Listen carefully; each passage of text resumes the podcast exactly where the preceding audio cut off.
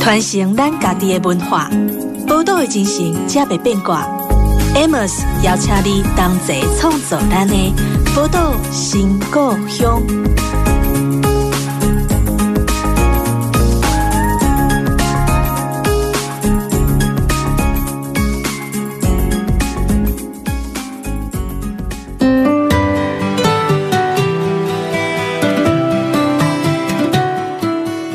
光临宝岛新故乡，我是 Amos。今年呢，我们在这个宝岛新故乡的节目当中，结束了独立书店，结束了地方创生的那个专题之后呢，我们要进入对于这个节目来说是新的一个纪元啦，就是我们开始想要邀请很多台湾此时此刻正在努力的文学人来到我们的节目当中哦。其实我觉得文学是一件很有趣的东西，它对于很多人来说都是一种。无用之用，那这个无用之用，它可以广大到什么地步？可能不一而足，每个人都不太一样哈。那我们很开心，在这个系列的第一集呢，我们就邀请到在台中生活着的作家刘子杰来到我们的节目当中。听众朋友，大家好，Amos 你好。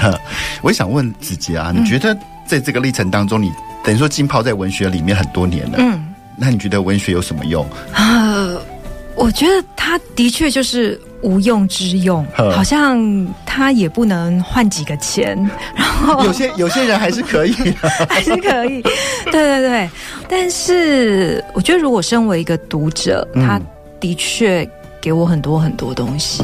对，我觉得读者会从书里面得到很多的，嗯、像 restart 之类的那种力量。对，那除了读者之外呢？身为作者的话，那现在就是反过来嘛，就我希望我也可以给读者同样的东西。嗯哼嗯哼。嗯，那你一开始是怎么样开始写作的？因为毕竟你一路都是名牌高中、名牌大学。呃，其实可能是还在那个不是名牌的乡下小学，甚至托儿所。就开始。啊，直接是在彰化长大的，对，而且是彰化县田尾乡，嗯，就是很多花跟现在很多脚踏车的那种地方，对对对，就是现在周末回家会有游客会骑着脚踏车经过我家门口那样的地方，对，那呃，其实。这个是近年天尾的观光，它才有发展起来。嗯、那呃，如果撇掉公路花园那些区域，嗯，它可能从我小时候到现在都是一样的。嗯，一言以蔽之，就是一个四周都是稻田的地方，花田跟稻田是对。那我家也是在稻田中间，对，就是要到稍微有在卖一点文具，啊、或是。简单的童书的店，嗯，就要可能开车五分钟十分钟到一个叫北斗的小镇。哦，那又是另隔壁的小镇了。对对对，嗯、对，在田尾可能是没有书店的。那你一直到现在，那怎么样开始文学启蒙的呢？因为是其实像我们小时候，嗯、因为我们在城市中长大，那到处都是文具行啊，嗯、然后我们要拿到书啊，什么都很容易。我还记得我我生命中的第一个有印象的读本，其实很诡异。是三浦林子的冰点，嗯，我好像也有看过，在我小三小五的时候，对，对，就是阿姨们，对，没错，妈妈就会从阿姨的书架上借回来，然后就会开始翻。对，我是阿姨离开我们家之后忘记带走了，我就去想，哎，这是什么东西？我来看一下，这样。嗯，而且他那时候好像有改编成电视剧。那个时候我第一次看到《冰点》这本小说的时候，是觉得。哇哦！就原来大人的世界是这个样子的，是我没有办法想象的。可是我又回头去对照我爸妈，就觉得，哎，他们好像没有过得那么精彩啊。对，所以在一个书的资源等于零的地方长大，嗯、所以它会很有趣。就是当你很想要读到字的时候，嗯，嗯所有的字的来源，嗯。就会变得很丰富。嗯、好，第一个像说是妈妈阿姨书架上的，对，除了冰点外，可能大部分是其实是琼瑶小说。玄小佛，对，大概我从小学三年级左右就开始读琼瑶小说。嗯嗯，对。然后如果是呃比较符合国小生该读的东西，嗯、那就是因为家里有订国语日报、儿童日报。嗯嗯嗯，对。然后以前可能到现在有一些那个童书的直销管道还是用邮购的。嗯，对，就是童书的书商出版社，他们会直接用函购的方式，对，对对，直接寄那个 DM 到家里来，嗯，然后我就会跟我妈妈一起看，一起勾选，就是我想要读这个读这个，嗯、然后呃划拨邮政划拨，那时候还没有网络购物，邮政划拨之后，他就会一箱一箱的寄到家里来，嗯，哎、欸，可是你是自己发现自己很喜欢读书的吗？对，好像就是拿到书。不管是小时候还一边看注音的那种图画书，嗯嗯、然后或是到大一点这种没有注音的，嗯，呃，青少年小说，嗯，就会觉得我是拿到书是停不下来的，嗯，那。反而相反的，我在小时候在课业上的表现并不是特别顶尖的，嗯，对，但是就是喜欢读，然后渐渐就会，呃，老师就会发现，哎，好像作文写的比别人好一点，嗯，好像会用的字比别人多一点，对对，对，那就会派我去参加作文比赛，嗯，对，其实是一路这样上来的，所以。后来，嗯、呃，像有时候到文艺营啊，或是在学校里面教课的时候，嗯，那对于几个对文学特别有兴趣的同学，嗯，我就会问他们，就是你们是不是也是从小很爱看书，嗯，然后国小就会去参加作文比赛，嗯，然后高中会去参加外面办的文艺营，嗯，参加校刊社，嗯，然后大学的时候会开始投稿，好像差不多就是这一路，就历程都差不多，对对对，都是一样，好像这个是几十年来没有改变的，对，所以都是天选之人的意思。也许真的是天选之人吧，嗯、好像有个守护神，就让我们被保护住，中间没有因为升学啊，嗯、或是必须要去读理组啊、嗯、读医科啊、嗯、而中断掉的。嗯嗯嗯。那慢慢在后来，因为小时候喜欢去看这些琼瑶啊，或是各式各样的书，它可能是一种乐趣。嗯，好。那可是后来到开始进到女中之后。因为课业也相对变重了嘛，但是这个乐趣不会消失吗？我反而是上高中之后就不太读书了。我说的是课业上面，因为我觉得国中三年真的，因为在乡下国中的前段班，对对，就是被逼得太严重了。对，那嗯，某些程度来讲，也是被这种填鸭式的教育训练成一个考试的机器。嗯嗯，对，那。相反的，女中她是很自由的，嗯哼，对，她是不管学生要不要读的，嗯，对，甚至到高三是五月就停课，然后就你自由，你可以回家自习了，嗯哼，嗯。所以学校的书不看了，但是外面的书，外面世界的书还照看。看对，而且我觉得女中时期最重要就是我加入了校刊社。嗯，对。那比起国小、国中在乡下那种漫无目的的抓到字就读，对、嗯，上高中之后就变得比较有系统的去读，认为要成为一个写作者应该读的一些书。所以你那时候就觉得说你要成为一个写作者了。嗯那时候好像就觉得比较认真的想要去创作，嗯，因为小时候其实还分不太清楚作文跟创作对。之间的差别，对。对，然后甚至我觉得也有受到作文的一些荼毒，但是呃，我跟很多作家都讨论过这个问题，嗯，我反而是另一种，就是上高中之后，虽然还要一边写联考作文，嗯，国文的作文，然后一边也偷偷的在写自己想要写的小说、散文，甚甚至新诗，嗯哼，那我是可以把两种分得很开的。嗯，就我知道，我这个是要去联考作文上面拿高分的，对。对，而且最后要有一个励志的结尾，对对对对。对，那另外一种就是可以很私密的、很自由的自己的创作，嗯，对。那这个在写作文这件事情会跟那时候的老师有些关系吗？那以我来说好了，因为其实就是初中我们那时候念味道，嗯，好，然后其实味道也是某个程度也是人家都觉得他传说他是一个神秘的，一直念书。念书到死的地方，可是其实我觉得魏老师 其实很自由，他反而他的压力是来自于同才的，因为每个人都那么厉害，然后你你比输了，你就会很难过嘛。但是我开始觉得说自己能写一些东西，是博三的时候那个老师。其实那个老师就是一个外省的老师，然后你就觉得是很八股的那种，他的连国语都是带着浓重乡音的那一种。可是我觉得到国三，我人生到一种豁出去的第一步，就开始我的作文部就开始乱写，就是我想写什么就写什么。然后因为乱写的，你就觉得得到一种抒发，所以就写的很长很长。但是我从初三开始就收到老师啊，每一篇他都是给我一个很高很高吓死人的分数，就是我有有有那么好吗？那种。我不知道在你的过程当中会有这样的一个角色出现吗？还是你就只是默默的就觉得，哎，你很喜欢，很喜欢读书，很喜欢写字？我觉得我倒没有受到什么老师的启发，嗯，那比较多是在女中的时候跟学姐们嗯相濡以沫，嗯、对，嗯嗯嗯、然后我们可能会嗯、呃、下了课就是去那个时候女中前面有个南华二轮戏院，然后火车站前面还有那个风中戏院，对，那。我觉得整个高中那三年好像也是跟着旧城区的最兴盛的时候是合在一起。嗯、我们甚至还会去民歌西餐厅，一边读书或是一边校稿。对，我还记得我那个高中，因为。校刊社的关系，所以高三的时候就要去主编毕业纪念册。对对，对。然后接我跟其他的编辑的同学，我们就是带着很重的那个所有人的照片，嗯、然后到吉普赛去剪剪贴贴做编排。所以说起来，我觉得有一种不是那么高中女生的某种熟龄跟浪漫，嗯、反正比较像这种老文人的生活，在台中旧城区。嗯嗯嗯。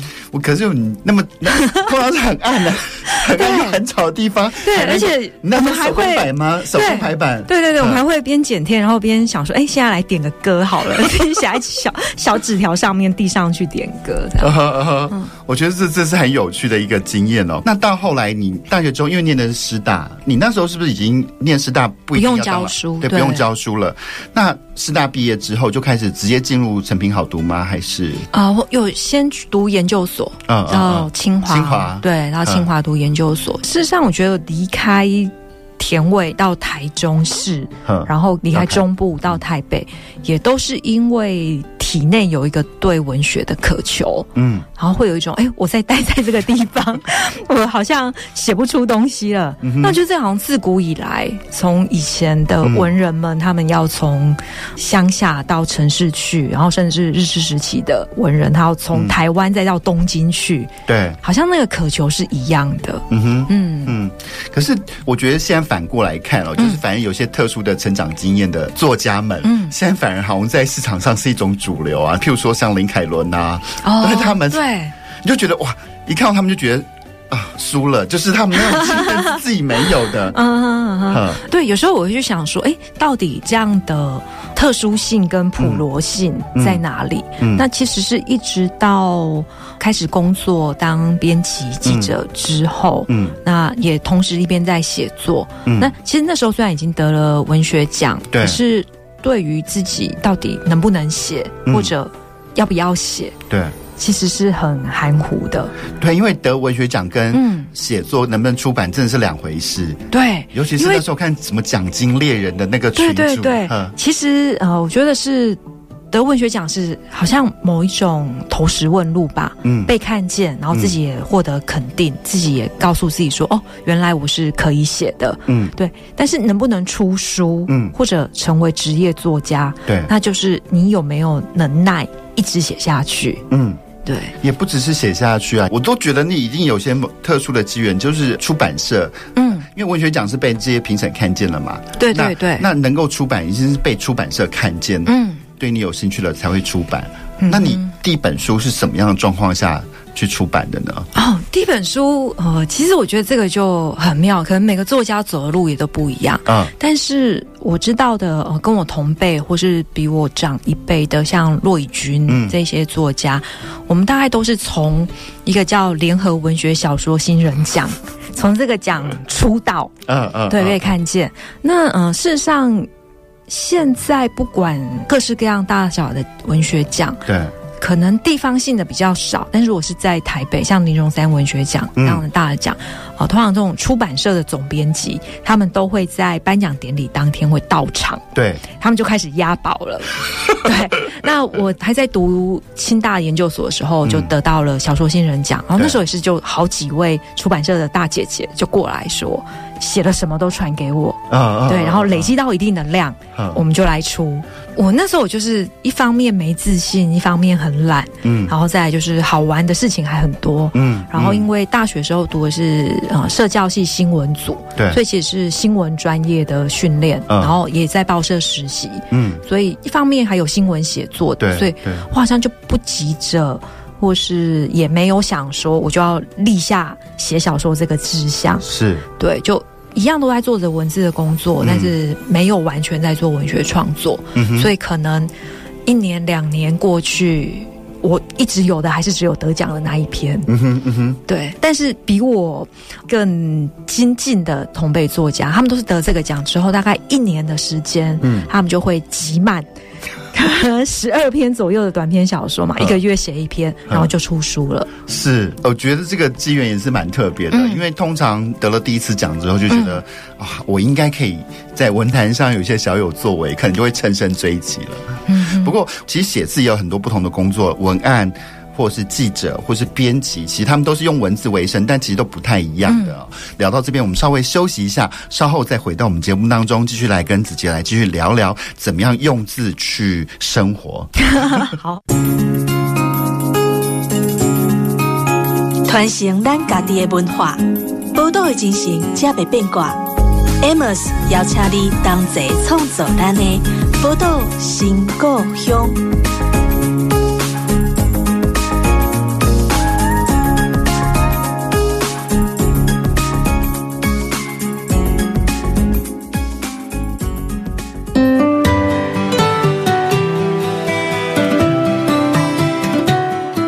欢迎回到《宝岛新故乡》的节目当中，我是 Amos。在上一段聊到嘛，就是想要请子杰去聊聊用文字怎么样的生活。因为其实我觉得写作哈，尤其写自己创作是一件很快乐的事情。可是当你用文字当成谋生工具的时候，它是另外一回事。因为你常常要被迫写很，譬如说文案好了。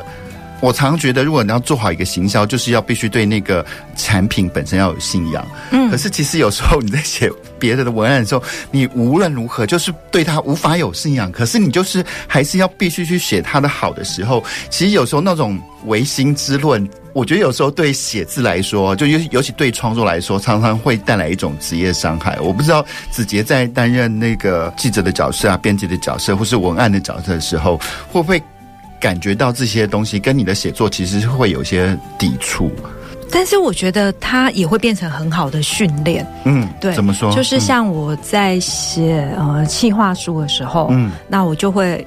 很清楚，说我这个是要 for 什么哦，就是跟呃写那个 联考作文跟自己创作一样。我感从那个时候就开始被训练。对，uh huh, uh huh. 我想哦，这个是要跟县市政府要补助的，嗯、哦，这个是要跟企业提案的，嗯，然后就知道、嗯、哦，那我应该要通过怎么样的运算，然后去得出比较有效的文字。嗯哼，嗯哼对。那如果是文案的话，就更是嘛，就是要讲了一个产品的故事。但是最后是希望消费者可以受到感动而购买这个产品。啊哈，啊哈，嗯，呃，你刚才说你是第一篇得奖的，就是《父后七日》吗？不是，不是，是有一篇短篇小说叫《失明》。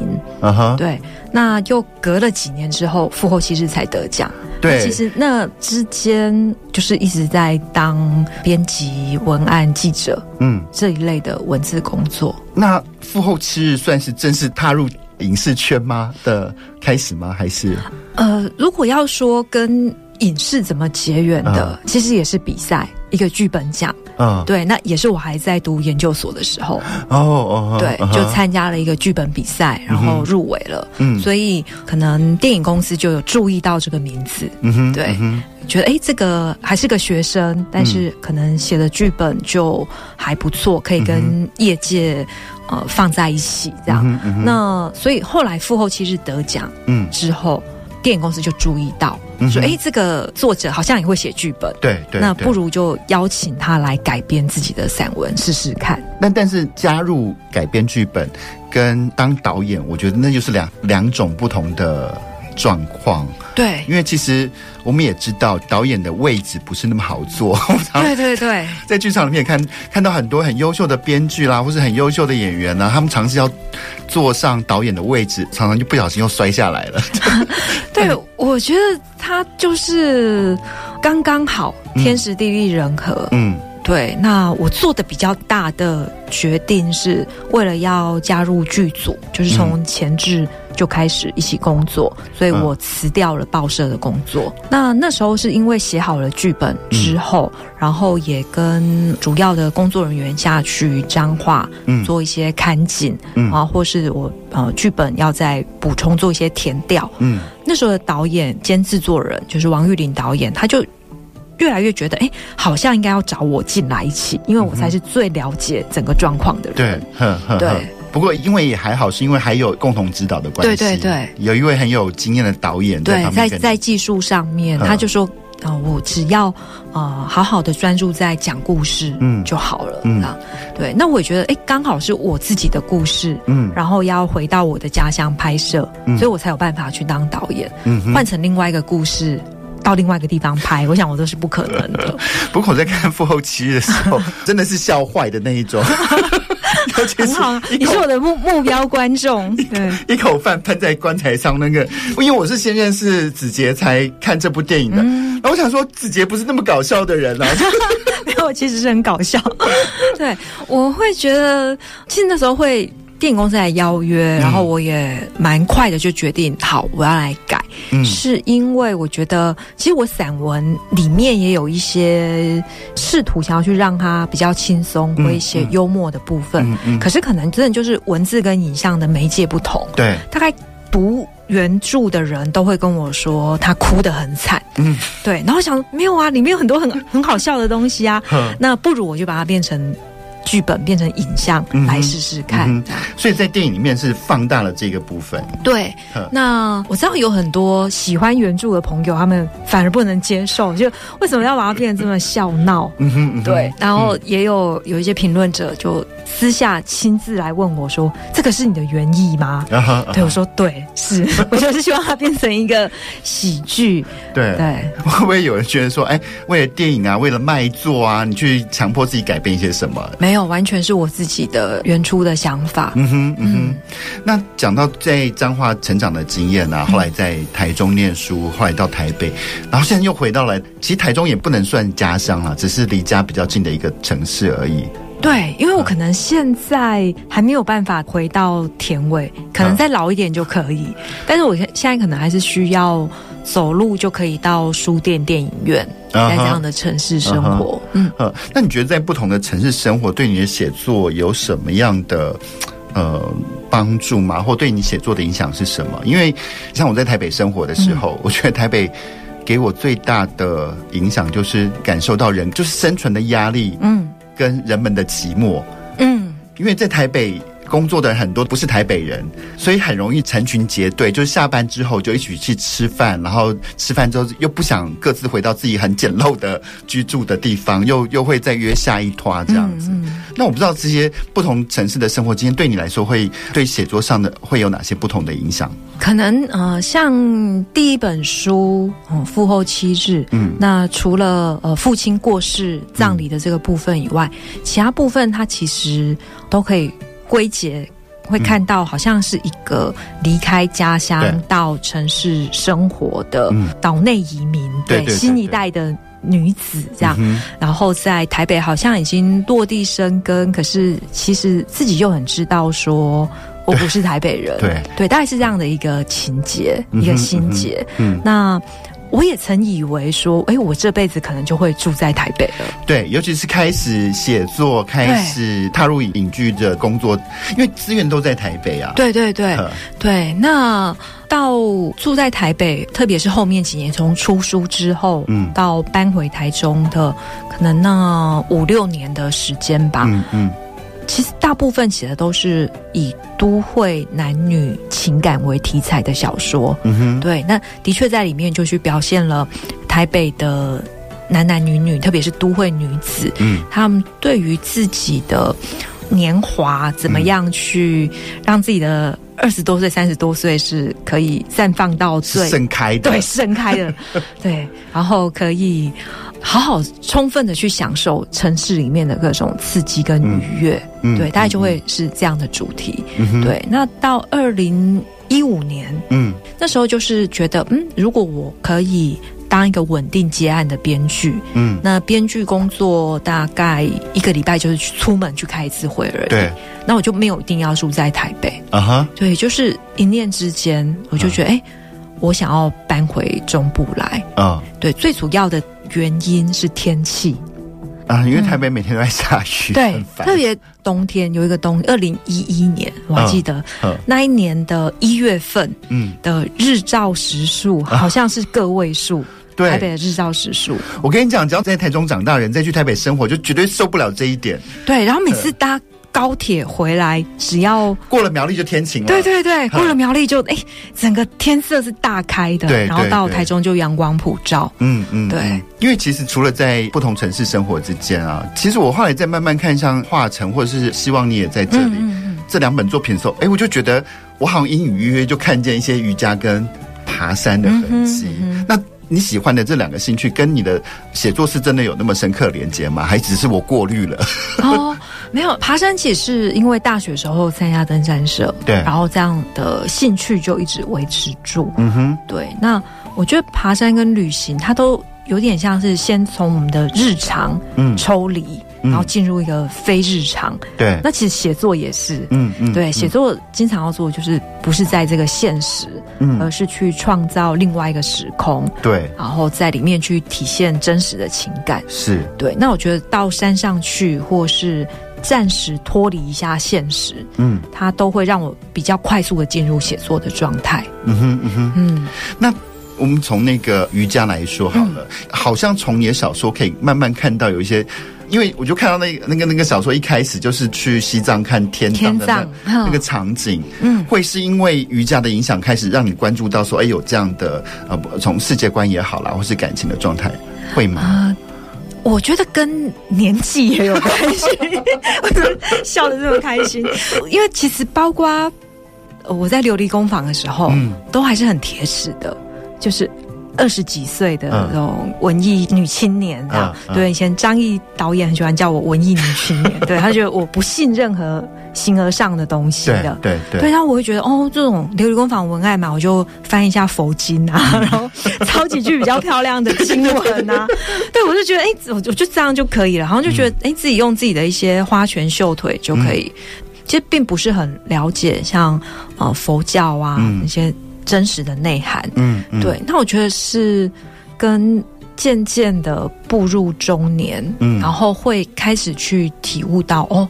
其实有些呃关于疗愈或是精神的层面的东西，嗯、它并不是我这么铁齿，嗯哼，坚持不信它就不存在的，嗯哼，只有自己亲身去看到、嗯、接触到、感受到，嗯，才会知道那是不是真的，嗯，对，我也曾经可能因为诶对身心灵觉得很感兴趣，然后就会被朋友们带去一些某些禅修啊，嗯、各种身心灵的场对。体验。对，那我都觉得，哎，只要不是要我一下子就要 花很多钱，对对对，就要掏出一大笔钱，我都会愿意试试看。在前面几年，嗯，对，那有一些我就一去，尽管嗯大家说那个多么神，嗯嗯，我一去我就会感觉不对劲，我就想逃了，对，然后第二次、第三次就不再去了。嗯哼嗯哼，对，我觉得最让我舒服的一段跟宗教经验，是我们那时候跟一个喇嘛，嗯嗯。去每周一次聚会这样子，嗯、而且但是那个喇嘛是英国人，嗯，他真的就货真价实英国人，他、嗯、所以他上课是用英文讲这样子，嗯，啊，其实我本来也抱着一个很世俗的功利的，我去练英文听力的目的去的，哦、可是久了之后发现，哎。他老是跟我们说，他不是来跟你们谈宗教的，我们只是来谈如何让自己自由。嗯，啊，反正是他这种态度，就觉得哇，好棒！是是是，对对对对对，对。好，那可是这种状态，是不是就开始也影响到你后来的写作呢？因为写作一定有些精神层面的东西。对，的确，其实你刚刚已经讲了很关键的两个字，就是自由。嗯哼，嗯哼，对。那其实创作最后要追求的也是自由。嗯哼，就是我不要受到。各种文学教条的限制，嗯、那甚至我也不要再受文学奖的那个典范典律的限制，嗯、然后不要受到字数的限制，嗯、各种表现形式的限制，嗯、那个就是最自由的。是，嗯，我觉得这是一个还蛮有趣的一个状态啦。嗯、我觉得也是可能很多人，如果你不明白写作的魅力在哪里，我真的觉得自由是一个很重要的两个关键字。对，好，那我们聊到这里边，我们稍微休息一下，稍后再回到我们的节目当中，传承咱家己的文化，宝岛的精神，才袂变卦。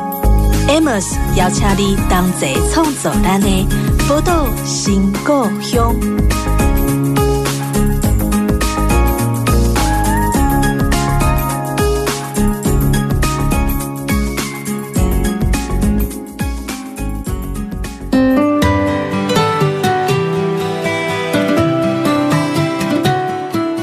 迎回到《宝岛新故乡》的节目当中。那我们刚才就从子杰的怎么样从开始呃编剧啊，就是辞掉了一个我觉得那时候应该还算是相对稳定跟舒服的有舒服薪水的一个工作，有固定薪水，然后其实也算是符合自己的所学跟所长，嗯，工作。嗯嗯嗯、那在写小说哦，其实我觉得小说对于一般人的读者来说是很容易阅读的东西，嗯，但剧本是另外一回事，嗯，对啊，那剧本它不是给读者读的，它比较像是一个技术文件，嗯，对，嗯，是给剧组的人读的。可写小说的时候，你比较可以畅快的去叙述你想要描述的状态嘛？可写写剧本好像不是这么回事，是你一开始就。很清楚这两种文体的不同吗？还是说你怎么样开始把你的小说转换成剧本的？呃，其实可能因为从第一个剧本认真来讲，就是复后七日，嗯嗯，对，嗯、那就是自己写自己拍，嗯，然后自己从头跟到尾，嗯，所以。在第一个剧本上面，并没有遇到转换的问题，对，然后也好像没有什么沟通的问题，因为自己都在现场，嗯、然后在拍每一场戏之前，会自己先跟工作人员、跟演员先讲一次戏。嗯哼，对于剧本跟实际拍出来的落差，我觉得几乎是没有的。嗯，那甚至演员的表演，我都觉得还让他更加分。对对对对，对。嗯、但是等到成为职业的编剧，嗯、必须要跟。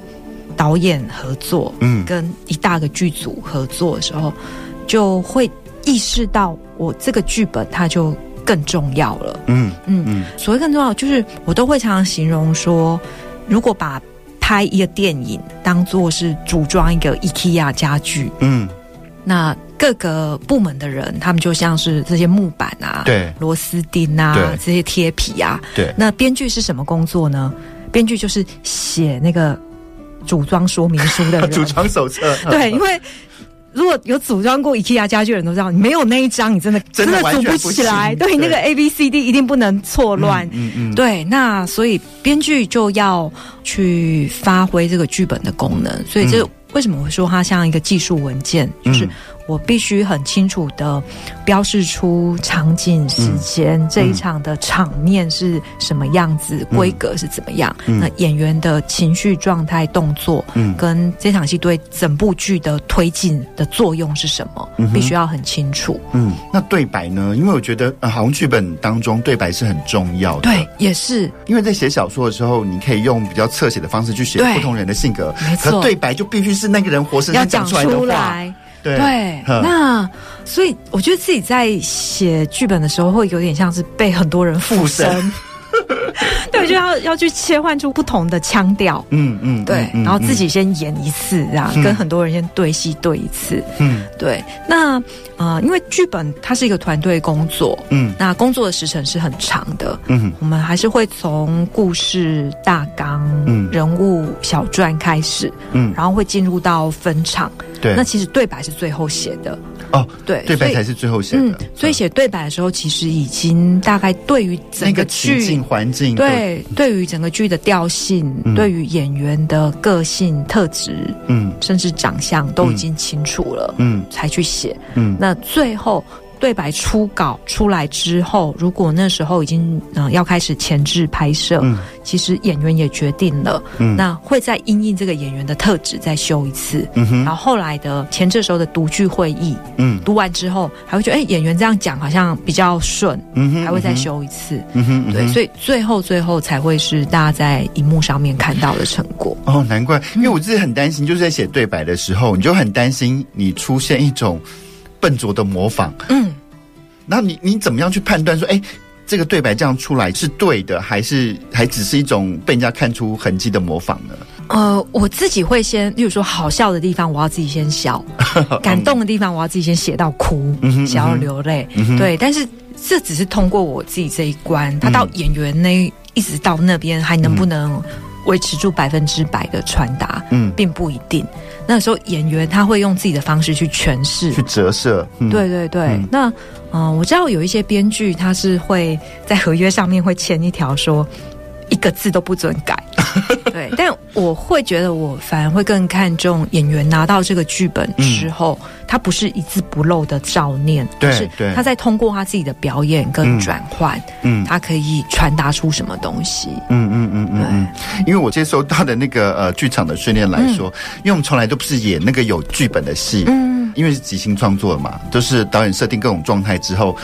逼迫你自己从你身体里面吐出来的东西，嗯嗯，哈，所以就是有时候就会，有时候在看那种很传统的剧场演员的时候，就觉得哇，他们好厉害，他们怎么可以做到这些东西？嗯嗯，那我觉得落到编剧也是如此啊，我就觉得那个去模仿不同人口气去说那些话，我都觉得那个可能需要一种天赋吧。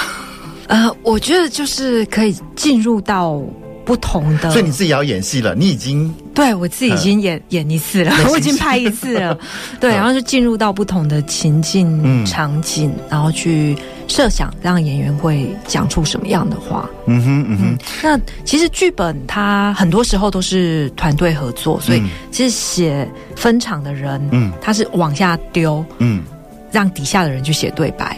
然后我也曾经加入八点档的团队，嗯、我就是那个写对白的人，而且我很喜欢写对白，嗯、因为前面的统筹他都已经设定好了，对，我只要说哦，这一场就是要让这个人吵架，吵到女的打男的一巴掌，嗯、然后女的甩门跑掉，那就知道哇，要让他们怎么吵，慢慢的堆上去，然后嗯，嗯，然后或是就是母子妈妈跟儿子说你不是我亲生的、嗯、这样一场戏，就是那个设定。跟指令已经下好了，嗯，然后我只要去填进对白就好了。嗯，就是我还蛮喜欢做这样的工作。嗯，可是我觉得你好像对于呃戏剧这件事情，应该也是下了很大的功夫的。我因为就看了子杰的脸书去看，就是那个日剧。哦、对我们来说，因为我就是一个真的很业余的观众，就是什么好看我就去看什么这样子。嗯、可是。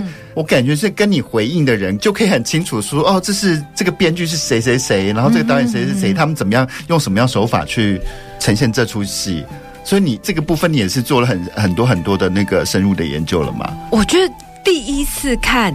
都要让自己当一个很享受的观众啊，就先不去管那些背景。对，如果到了做功课的时候，才开始去做一些看门道的东西。嗯哼嗯哼嗯哼。然后我不知道你从以台湾的这个，如果你现在也算是那个影视产业的一员的话，你怎么样去看日韩的那些发展呢？因为尤其是韩国，嗯，尤其是我觉得现在韩国的很多的韩剧，它好看的地方在于它跟。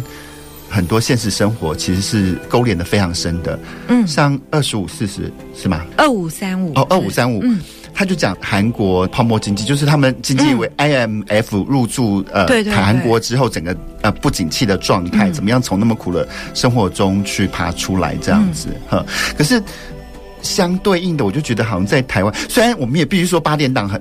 也很多很多的情节真实发生在我们人生当中啊，可是就觉得好像台湾在对于这一块就是好像比较少一点，好像比较多的就是可能会是一些比较深沉、比较沉重的历史的部分会进到电影里面啊，然后可是一些你就觉得好像台湾的戏剧是不是跟日韩比较起来，是不是离我们生活还是比较远？我觉得台湾才刚开始而已，嗯，就是对于如何把当代的东西，嗯，或是近代近二三十年的东西去回顾，然后给他一个定义，跟用戏剧去爬书，嗯，可能还需要一些时间，嗯，对。那像说我们现在看到当代做得很好的，像《人选之人》，对对对对，对。那但是。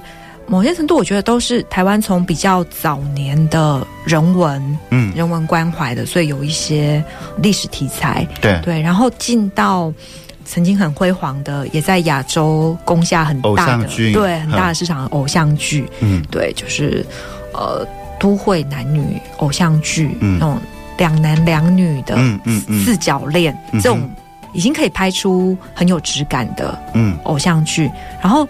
再来，好像进到这个阶段，现在还在类型剧的阶段。嗯，对，就是希望可以在啊、呃、刑侦啊、悬疑啊，甚至有些奇幻的类型，嗯，可以先把呃，我都会讲说是练技术，就是把技术练好。嗯，演员的技术、拍摄现场的技术，对，先把它练好。嗯，接下来可能才是在下一个阶段，就是怎么样去讲一个跟像。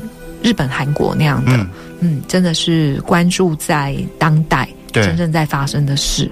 对，嗯、因为其实像我。看到鬼家人的时候，嗯，我开始有点这种感觉了，嗯哼哼哼，嗯，他会把台湾现在很流行、很真实碰到的事情，呃，经过转换变成一种喜剧的方式去呈现出来了。对，嗯、那呃，事实上好像是在二五三五那一部里面嘛，韩、嗯、国他们也是在可能二三十年前，他们觉得我们不要再看好莱坞了，嗯，要来做自己的，要讲自己的故事了，对，要讲自己的故事，嗯、然后政府也大力的。去做补助跟对外的行销，对，我们才会看到现在的韩国。我还蛮期待台湾未来的二三十年。嗯，我也我也希望，就是因为我必须说，台湾的台湾的历史或我们的生活当中，当然有会那个比较深暗黑的部分。可是其实一开始去做这些事情的时候，我必须说，他吓走了很多的观众。嗯哈、嗯，那其实我们的生活当中有太多影响我们生活的事情了。嗯，那如果他把它转换成戏剧的角度来看的话，其实也我觉得也是非常非常有趣的一一些事情啊。嗯，但是就看到鬼家人或是那个什么人选之人的时候，我就觉得哎、欸，哇，台湾有这样的东西了。嗯，但是从另外一个角度来看，其实韩国整个影视剧在发展的过程当中，它也不是这种写实剧，它。他也很多的玄幻的角色穿越，他是拍那个拍的很好看之后，才又出现了这种对，没错。所以我觉得台湾可能现在还在类型的嗯。那样的阶段，嗯，对。嗯、那也许越过了这一步之后，嗯，我更期待下一步。对，嗯。那如果说像现在现在呃，好吧，我们就说他一个设定，他是一个大学毕业生好了，嗯，他也真的觉得哎，这个 IP 产业啊，影影视产业非常非常有趣，嗯、他想要跨入这样的产业。那他到底应该做哪些事情呢？现在就是先看，对，而且不只是追剧，我觉得该读的文学作品，嗯，对，各种书也都应该要广泛的涉猎。嗯，对。那像我现在在跟导演讨论剧本的时候，嗯、我们有时候也会讲到，哎，那村上春树的哪一部小说里面讲了什么？嗯，呃，甚至钟晓阳的哪一个小说里面 的哪个角色，好像里面什么东西可以拿来对应？嗯，对，就是它不会是只限定在一个媒介里面的。嗯嗯，嗯，嗯对。那当然，我对电玩啊游戏不熟，嗯，但是如果那个也可以作为一个媒介，那个也是很好的。嗯哼，那多听。各种不同的音乐，嗯，对，我觉得这一定都会互相有帮助的。对，而且我觉得像历史啊、经济的书，是不是也得要看？对对对，因为等到要写剧本的时候再来做功课，嗯，可能会。已经来不及了。对，他没办法渗到你很深层的部分，嗯、让你去转化，因为他没有办法那么快的立刻转换成你创作的一些元素了。对，然后就有一些东西，像我刚刚说，第一次看的时候还是当一个快乐的观众，嗯，对，去享受的把它看过。嗯、那可是接下来有很多可能是需要做功课的部分，嗯哼，嗯哼，对，可能我就会去做一些分析啊，嗯、场次结构的分析等等的。对，那那个就是属于比较像是进入到业界或。是有特别想要研究哪一种片型的时候，再去做的功课。嗯嗯嗯嗯，所以就是大家在追剧之后啊，就是看完第一次爽完之后，你可能就可以开始去哎，去针对他的编剧是谁啊？他曾经把写过哪些剧本？然后这个导演是曾经指导过哪些戏剧？这样子开始针对他们的风格啊去做一些研究，去做功课了。对，那觉得再怎么样，就是建立起自己的资料库是很重要的。哦、对，对，对，那你有可能，哎，你就是特别喜欢看哪一类型的，嗯、也没有关系。嗯，也许以后就是专攻那一个类型。嗯，对，但是可以的话，是尽量跨类别、跨领域的去看。对，刚刚子杰，我觉得说到一个重点，就是建立你自己的资料库，尤其是你脑袋长出来的资料库，不是 Google。对，没错，没错，对，其实真的太多了，古今中外，嗯，那这个资料库太庞大了。那如果可以去建立起自己的一个品味清单，对对对，那。就会呃，形塑出你是一个什么样的人，你可以写什么样的东西。嗯、是是是，因为现在大家都觉得 Google 是一个庞大的资料库，我需要知道什么时候再去 Google 就好了。嗯、可是很多 Google 到的那些讯息啊，都是很片段的。嗯，其实真的就是很扎实的，好好看一集，嗯、都比你去看十篇 Google 还好来得好。没错没错，那我们非常开心哦，今天邀请到刘子杰到我们节目当中来跟我们聊了那么多，然后我们也希望说，在未来呢，我们也。可以看到子杰在台中生活的时候呢，能够创造出我自己私心啦，就是可以帮台中创造出更多的名场面，嗯、就是到电影啊，或是戏剧当中。好，我也这么期待。好，那我们今天就非常谢谢子杰来到我们的节目当中，谢谢，谢谢。我们下礼拜同一时间空中再见喽，拜拜，拜。本节目由文化部影视及流行音乐产业局补助直播。